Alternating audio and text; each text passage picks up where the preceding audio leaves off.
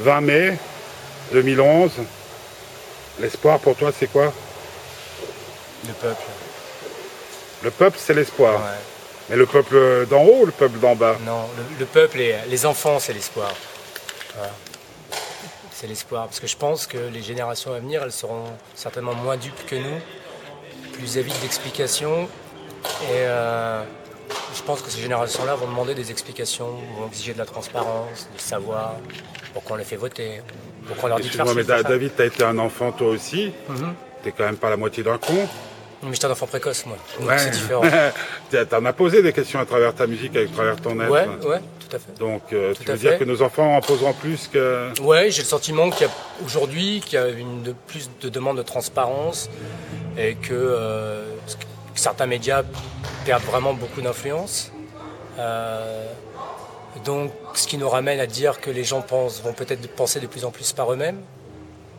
Et, euh, que tout d'un coup, euh, bah, de toute façon, on le voit tous les jours en ce moment. Pourquoi ça change, pourquoi ça bouge partout? Parce que, parce que l'information est plus centralisée, parce que les gens vont à la pêche, à l'info, vont à la pêche à leur propre conscience.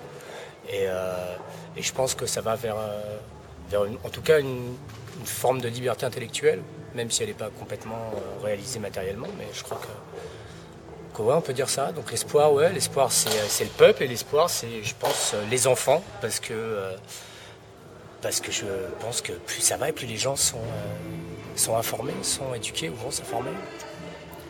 Et ça peut nous empêcher peut-être de, de virer vers une sorte de, je dire de dictature des marques, mais, mais presque quoi.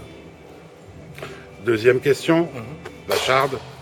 Est-ce que tu crois qu'on peut vivre une histoire d'amour de A à Z sans dire le moins de mensonges Euh, Oui, certainement.